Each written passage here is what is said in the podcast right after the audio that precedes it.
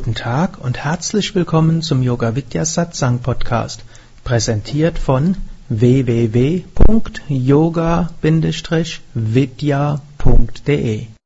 Diese Hörsendung besteht aus Mitschnitten aus Live-Vorträgen und Seminaren im Haus Yoga Vidya Bad Meinberg.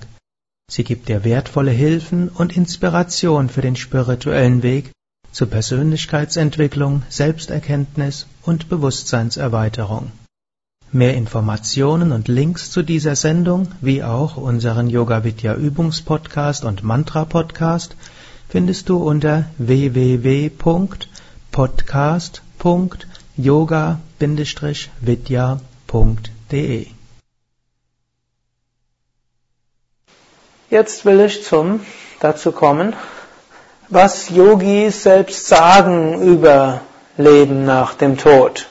Jetzt gehe ich also weg von hm, philosophischen Fragestellungen und Forschungsergebnissen, sondern jetzt erkläre ich einfach, was behaupten hm, Yoga-Meister, was passiert nach dem Tod, was passiert zwischen zwei Leben und daraus leite ich dann einige Empfehlungen ab bezüglich, wie können wir in wie können wir uns auf den Tod vorbereiten? Wie können wir gut sterben? Wie können wir Menschen helfen, die sterben und die gestorben sind? Yogis betrachten das Leben als einen Kreislauf. Und da gibt es Geburt, Wachstum, goldenes Mittelalter, Alter und Tod.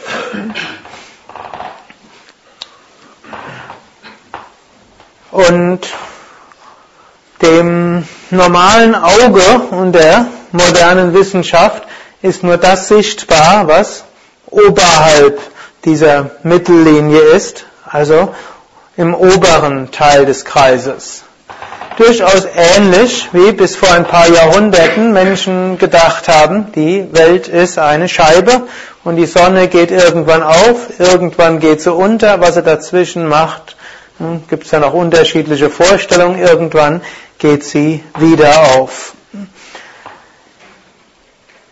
Hier, Yogis sagen, es hört mit dem Tod nicht auf, sondern Tod heißt nur, dass wir den physischen Körper verlassen und dass wir in eine Astralwelt eingehen. Und in dieser Astralwelt können wir auch einige Erfahrungen machen, bis wir uns irgendwann reinkarnieren. Und dann beginnt es von neuem und wir lernen wieder Neues. Wir haben zwar allgemein Gedächtnisschwund im Moment der Reinkarnation.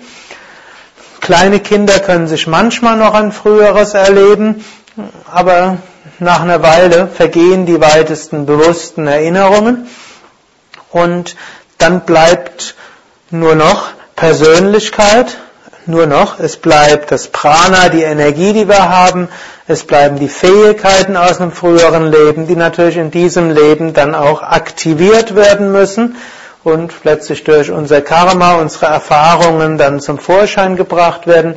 Daran wachsen wir dann irgendwann, hm, sterben wir wieder, leben nach dem Tod, Neugeburt und so weiter. Das Ganze nennt sich dann Samsara Chakra, der Kreislauf von Geburt und Tod. Allerdings wird es nicht nur als Kreislauf angesehen, sondern man kann auch sagen wie eine Spirale. Denn wir lernen dadurch. Nicht so, dass wir einfach nur im Kreis gehen, sondern auf einer tieferen Ebene lernen wir, wir wachsen und irgendwann haben wir all das gelernt, was es zu lernen gibt. Unser Bewusstsein löst sich auch von Persönlichkeit und Identifikation. Wir verschmelzen mit dem Unendlichen und dann brauchen wir uns auch nicht mehr zu reinkarnieren. Übrigens ein kleiner Trost für die, die sich unbedingt immer wieder reinkarnieren wollen. Solange man sich reinkarnieren will, wird man sich auch reinkarnieren. Also es gibt keine Befreiung wider Willen nach dieser Theorie. Anders allerdings diejenigen, die sagen, ja, ich will schon gerne die Befreiung erreichen, muss man sagen, ganz so einfach geht's nicht. Es reicht nicht nur es zu wollen, sondern müssen wir auch auf verschiedensten Ebenen einiges tun. Und da heißt es, wenn der Wunsch nach Befreiung und nach Einheit und nach Unendlichkeit und nach Verwirklichung des Höchsten größer ist als alle Wünsche, alle anderen Wünsche zusammen, dann erreichen wir das schon in diesem Leben. Natürlich dann, wenn wir auch dem Taten folgen lassen. Jetzt ist natürlich die Frage, was stirbt nach dem Tod und was reinkarniert sich letztlich? Es gibt dort ein, eine alte indische Schrift, die sogenannte Manusmriti. Und die Manusmriti gibt so ein kleines Rätsel an einer Stelle. Das heißt es, auf der einen Ebene kommen wir ohne etwas und wir gehen ohne etwas. Auf der zweiten Ebene kommen wir mit etwas, es ändert sich und wir gehen mit etwas anderem. Auf der dritten Ebene kommen wir mit etwas, es ändert sich nichts und wir gehen mit dem Gleichen. Die erste Ebene ist die Ebene der Materie. Auf der physischen Ebene kommen wir ohne etwas. Hm, wir werden nackt geboren. Und wir gehen ohne etwas. Wir nehmen nichts mit. Selbst wenn jemand die sicherste Geldanlage getätigt hat, wir verlieren sie, wann nämlich? Spätestens mit dem Tod. Also die sichere Geldanlage gibt's nicht, außer dass man sagen kann, jede Geldanlage wird sicher irgendwann verloren kann auch überlegen, ob es besser ist, sie vor dem Tod zu verlieren oder nachher. So wie irgendwo wird man Testament eröffnet und sagt, oh, da ich meines vollen, da ich meinen vollen Verstand hatte, habe ich all mein Geld ausgegeben. Das, ich weiß nicht, wie man es auf Deutsch sagt. Auf Englischen gibt es irgendwo den Ausdruck, wo man sagt, ich, im Testament beginnt man, ich bin zu, ich bin irgendwie Herr meiner Kräfte und uh, deshalb kann man noch ein Testament schreiben. Gut, das soll jetzt nicht heißen, dass ihr alles Geld unbedingt verbrassen sollt. Man kann ja auch selbstlos dann etwas an Verwandtschaft oder gemeinnützige Werke vermachen und Sparsamkeit kann in vielerlei Hinsicht auch gut sein. Aber wir nehmen nichts mit, was wir auf der physischen Ebene haben. Den Körper nicht, unsere Kleidung nicht, noch nicht mal unser Auto, den iPod auch nicht. Und noch nicht mal unser Haus und auch nicht den Baum, den wir gepflanzt haben. Auf dieser Ebene tut sich zwar eine Menge im Leben, aber wir nehmen nichts mit. Die zweite Ebene, ist die Ebene unserer Persönlichkeit, unseres Pranas, was man, alles was man im Yoga als Astralkörper bezeichnet, und auch die Ebene unseres Karmas, was also im Kausalkörper ist. Dort kommen wir mit etwas, wir verändern es im Laufe unseres Lebens und wir gehen mit etwas anderem. Also Yogis sagen, wenn Seelen, die auf die Welt kommen, sind nicht unbeschriebene Blätter, tabula rasa, hm, wie Locke gedacht hat, hm, sondern wir kommen mit Persönlichkeit, wir kommen mit Prana auf die Welt, wir kommen mit Wünschen auf die Welt und auch mit unserem eigenen Karma, also mit Lernlektionen, die auf uns warten. In diesem Leben entwickeln wir das und hoffentlich zum Guten. Wir haben vielleicht verschiedene psychische Defekte aus einem früheren Leben mitgenommen. Vielleicht in diesem Leben werden die nochmal besonders belebt und aktiviert und verstärkt. Hoffentlich lernen wir damit geschickt umzugehen, einiges aufzulösen, sodass wir ins nächste Leben vielleicht mit einer fröhlicheren Persönlichkeit oder einer gereifteren Persönlichkeit hingehen. Wir kommen mit einigen Erkenntnissen, hoffentlich machen wir zusätzliche Erkenntnisse, die wir dann mitnehmen. Wir kommen mit einigem an Karma, hoffentlich schaffen wir uns nicht zu viel neues Karma, sondern nicht, sondern wenig, so dass wir im nächsten Leben leichter unser Bewusstsein erweitern können. Über Karma will ich ja nachher noch etwas mehr sprechen. Dann gibt es die höchste Ebene und auf dieser Ebene kommen wir mit etwas, es ändert sich nichts und wir gehen mit dem Gleichen. Das ist die Ebene von vom Selbst, vom Bewusstsein, vom Brahman, vom Absoluten, vom Unendlichen.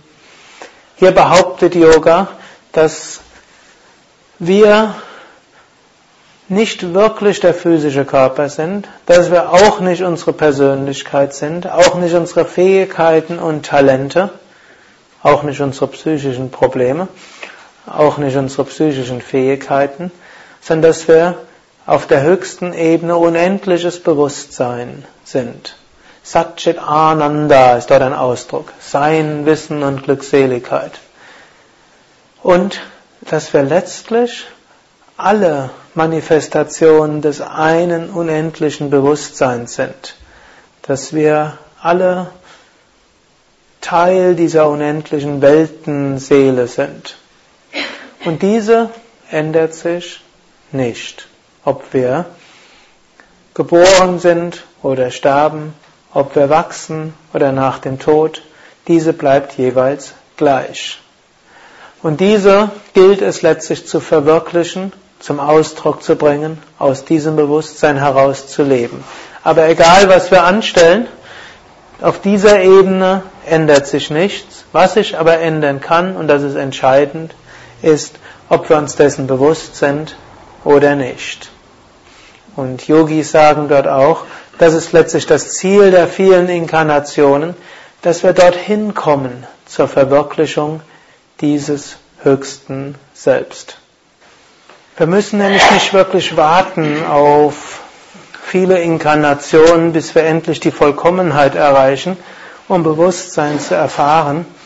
Wir können immer wieder Momente einbauen im Alltag, wo wir einen Moment lang wirklich Bewusstheit an sich spüren und bewusst sind, ich bin Bewusstsein, jenseits von Gedanken, Vorstellungen, Persönlichkeit. Gut, jetzt, wenn wir uns inkarnieren, was sich inkarniert, ist letztlich unser Astralkörper. Dieser Astralkörper sammelt Erfahrungen und geht dann ins nächste Leben dann inkarniert er sich wieder und auf diese Weise sammelt er Erfahrungen, lernt, wird durchlässig, sodass dieses Bewusstsein in diese Welt hineinstrahlen kann und umgekehrt, dass das Individuum das Kosmische wahrnimmt. Und wenn diese Durchlässigkeit sehr groß wird, dann erfährt Bewusstsein plötzlich, dass es nur Bewusstsein ist und dann gibt es keinen Grund mehr, sich zu inkarnieren. Ich will jetzt aber nicht zu sehr in diese Philosophie gehen, so faszinierend das Thema auch wäre, sondern zurück zu dem, was passiert denn jetzt nach dem Tod, nach dieser Theorie. Nach dem Tod können wir in drei verschiedene Ebenen hineingehen. Und ein paar Sanskrit-Ausdrücke werde ich heute verwenden, nicht zu viele, aber ein paar. Da gibt es die sogenannte Bur-Loka. Es gibt die Bhuva-Loka. Und es gibt die Sva-Loka. Viele von euch kennen die drei Namen nach dem Gayatri-Mantra. Die heißen auch in verschiedenen Kontexten durchaus auch etwas Unterschiedliches. Es gibt auch die Unterteilung nicht in drei Ebenen, sondern in sieben Ebenen und auch in 14 Ebenen. Die ist also noch ein bisschen komplizierter, als ich es jetzt darstelle, aber für unsere Zwecke reichen die drei Ebenen durchaus aus. Burloka ist die Erdebene. Auf eine gewisse Weise würde man auch sagen die physische Ebene. Allerdings, wenn man von Leben nach dem Tod spricht, ist Burloka die erdnahe Ebene. Bhuvaloka ist dann die eigentliche Astralebene und Svaloka entspricht dann der Kausalebene. Wenn wir sterben, dann wird der physische Körper abfallen, dann bleibt die Seele zwischen drei Tage und drei Wochen normalerweise in der Burloka, in der erdnahen Ebene. Danach geht sie in die Astralebene ein, bleibt dort eine Weile, dann geht sie in den Mutterleib das ist so, als ob sie wieder in Burloka ist, was so eine Zwischenebene ist. Im Moment der Empfängnis verbindet sich die Seele mit dem befruchteten Ei und dem Embryo-Fötus. Und im Moment der Geburt ist dann diese Verbindung hm, stabil und fest und dann beginnt die Vollinkarnation. Der Normalsterbliche kommt nach dem Tod nicht ins Svaloka, es sei denn, er hat in diesem Leben schon Zugang gehabt zu Samadhi. Wer also in diesem Leben schon Samadhi erreicht hat, der kann das nach diesem Leben auch äh, wieder erreichen und dort eine Zeit verbringen, bevor er sich dann wieder inkarniert. Samadhi ist der überbewusste Zustand äh, jenseits von Identifikation mit Körper, Gedanken, Persönlichkeit.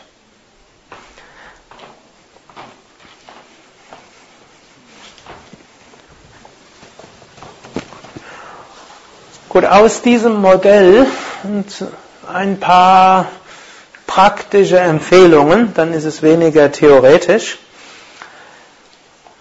Angenommen, ihr wüsstet, oder, jemand weiß, dass er stirbt und wäre jetzt einer, der Yoga üben will und dann will er auch oder übt und will jetzt wissen, was mache ich jetzt? Zum Beispiel beim Arzt gewesen, Arzt sagt, Tumor, Endstadium, nichts mehr zu machen. Vielleicht, hm, was, was, wie, was macht man jetzt? Natürlich, auf der einen Ebene sollte man sich weiter bemühen, ob man nicht doch gesund werden kann. Es gibt, äh, irgendein Arzt hat mal gesagt, es wäre unwissenschaftlich, nicht an Wunder zu glauben. Wunder gibt es immer wieder. Und auf der einen Ebene ist es durchaus gut zu schauen, kann noch etwas geändert werden. Auf einer anderen Ebene würde man empfehlen, parallel sich auf den Tod vorzubereiten. Und auf den Tod vorzubereiten heißt zunächst mal, dass man sich innerlich verabschiedet von seinen Mitmenschen, dass man seine Mitmenschen Gott anvertraut, dass man weiß, meine Pflichten gegenüber Kindern, Geschwistern, Eltern, hm, Partner, Yogaschülern hm, geht jetzt, gehen langsam zu Ende es gäbe zwar vielleicht noch vieles, was ich unbedingt erledigen will, aber wenn wir diese, wenn wir diese Wünsche noch mit zum Tod mitnehmen, dann heißt es, dann müssen wir im nächsten Leben damit wieder anfangen.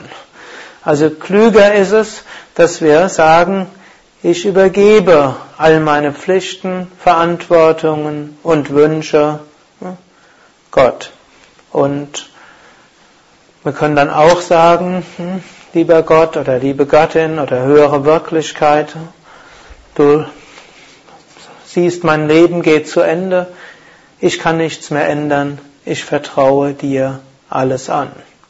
Gut ist es durchaus auch seinen Nachlass zu regeln, hm, und zwar so zu regeln, dass er von denjenigen, die irgendwas kriegen, als gerecht empfunden wird.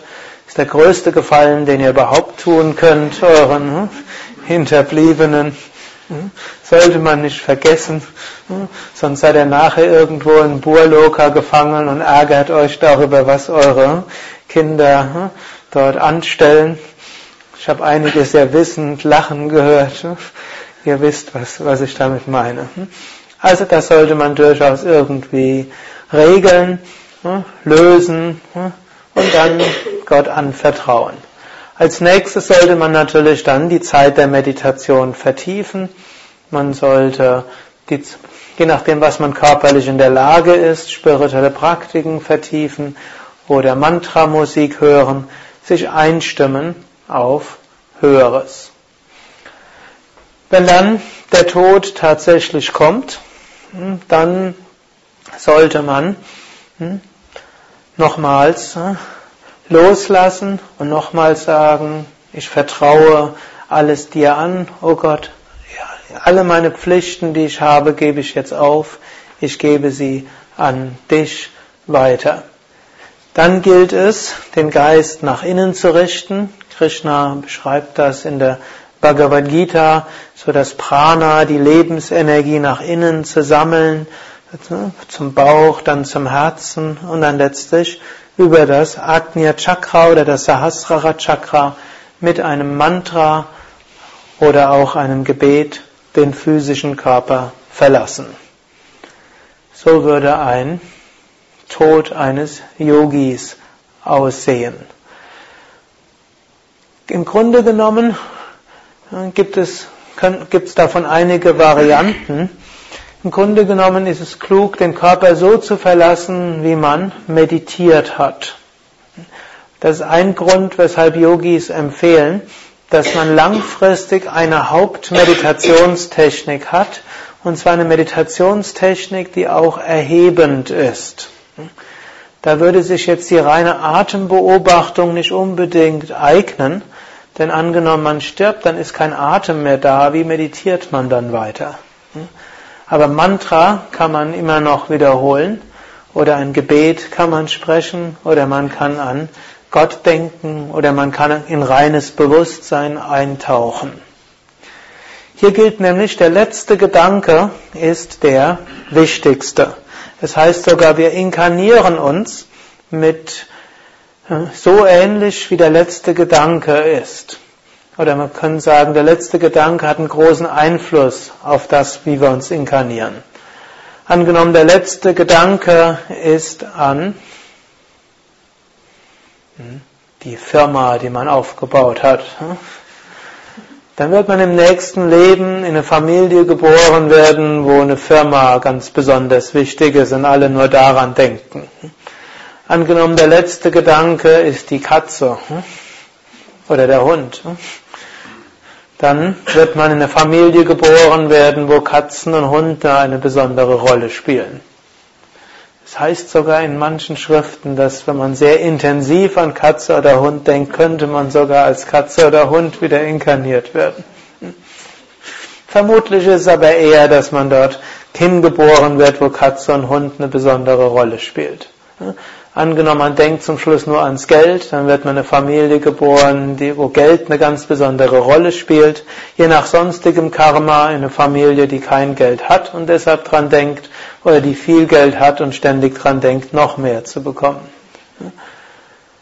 Die meisten Menschen denken allerdings nicht an Geld und auch nicht an Häuser oder Katzen, sondern sie denken an andere Menschen. Angehörige, hm, Freunde, hm, oft die, die vor ihnen die physische Welt verlassen haben. Das Yogis geben da die tröstende Aussage, dass man die dann auch wieder trifft. Nur die Yogis sagen, das ist aber nicht unbedingt wünschenswert. Nicht, dass es schlecht wäre, aber eigentlich geht es darum, zum Höheren zu kommen. Es gibt so einen indischen Meister namens Shankara und der war ein großer Meister von Vedanta.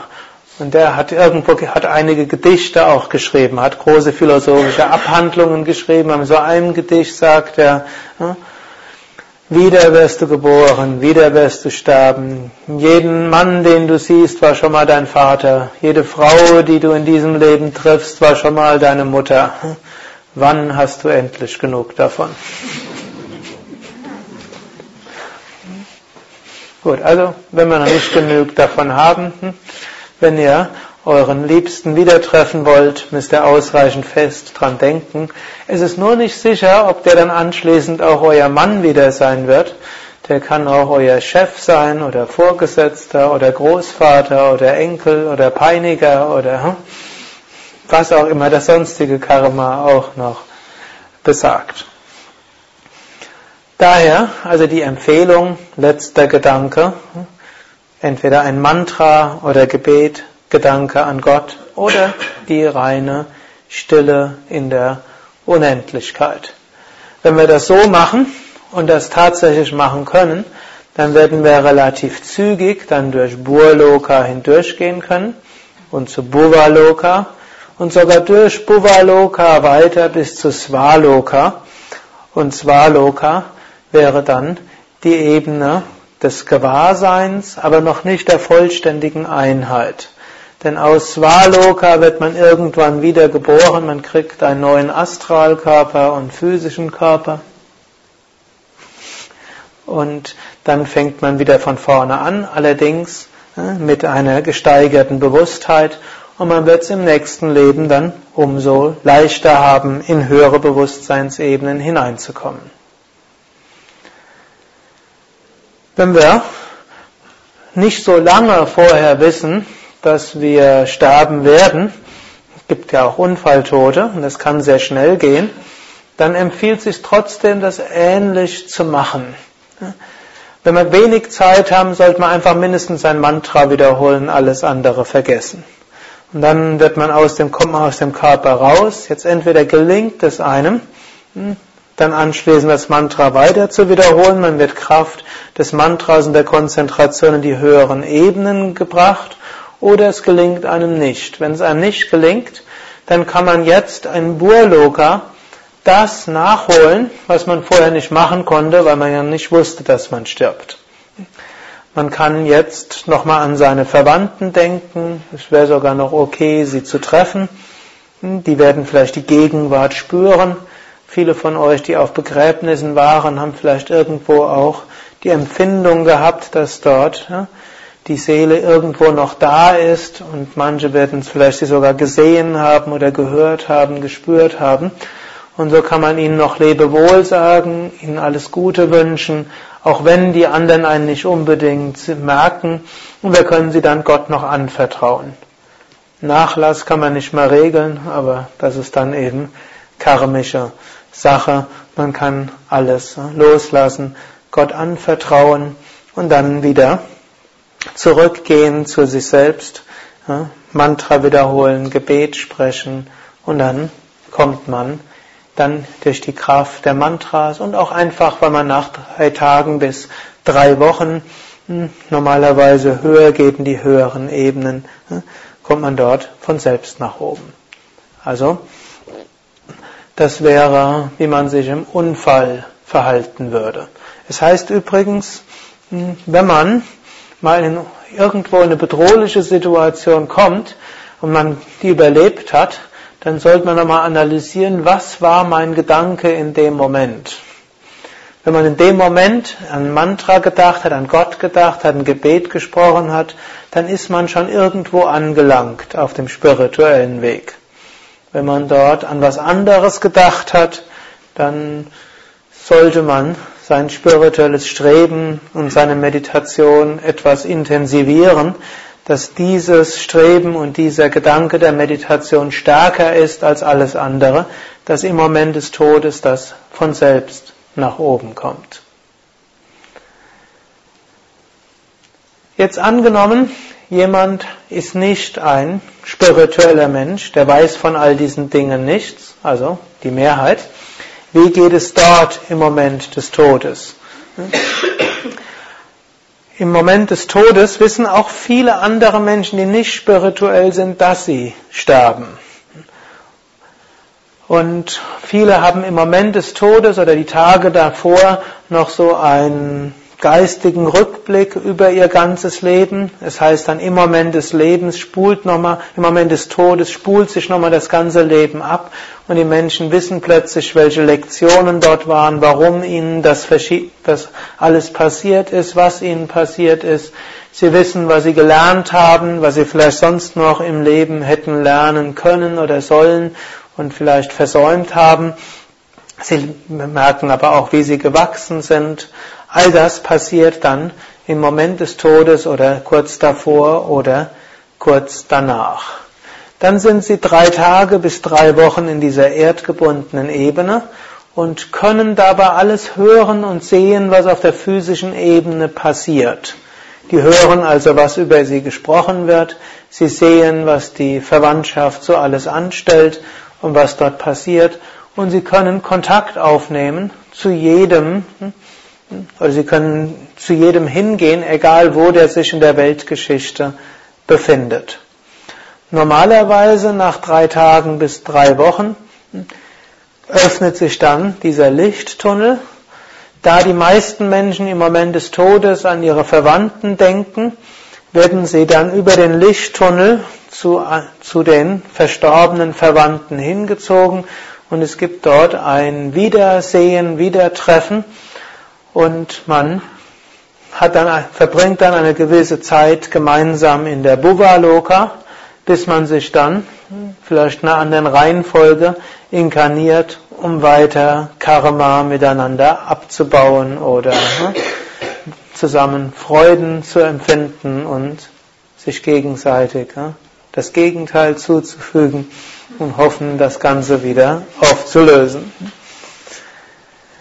In, von Bhuvaloka heißt es nämlich, dass sich dort manifestiert, was wir denken. Bis zu einem gewissen Grad passiert das ja auch auf der physischen Ebene. Irgendwann haben Shakti und Maheshwara gedacht, sie wollen gern ein Yoga Center haben, hatten erst noch überlegt, mit Yoga Vidya oder anders, dann hat sich der Geist irgendwo mehr überlegt und dann wurde es ein Yoga Vidya Center und jetzt seht ihr, was daraus geworden ist. Zuerst hat es irgendwo im Geist angefangen. Vielleicht sogar jenseits des Geistes, dass da irgendeine Inspiration war. Diese Inspiration hat sich dann in den Geist von Shakti und Maheshwara festgesetzt und diese ging dann in die physische Ebene hinein und wächst, blüht und gedeiht immer weiter.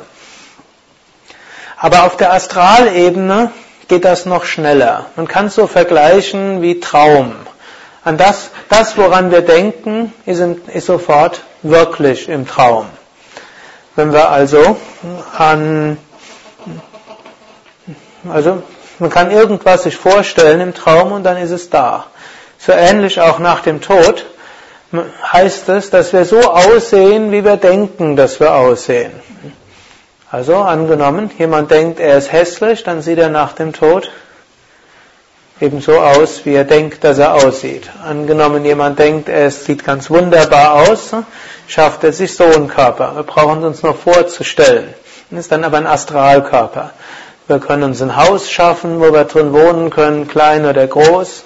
Wir können hm, an jemand bestimmtes denken, wenn er in der Astralwelt ist, dann werden wir angezogen von ihm, können uns austauschen.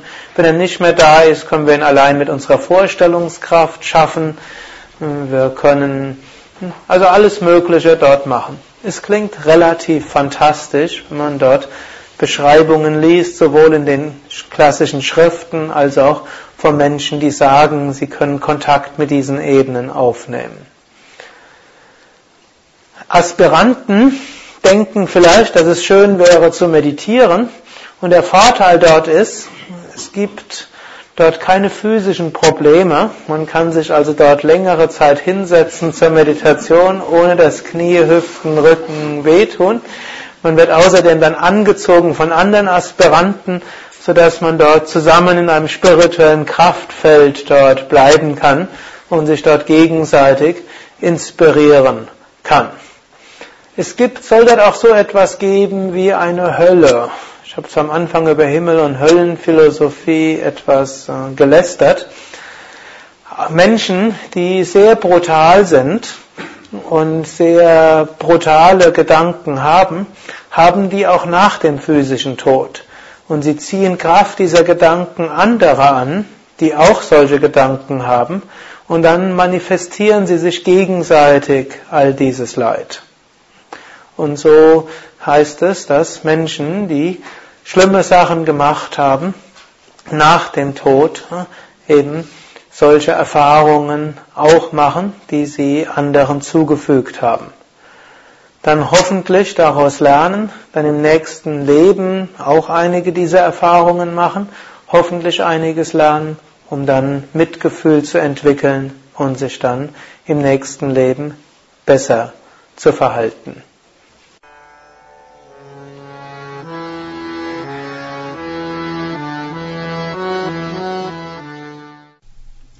Dies war also die aktuelle Ausgabe des Yoga Vidya Satsang Podcasts, präsentiert von www.yoga-vidya.de. Das ist yoga-vidya.de.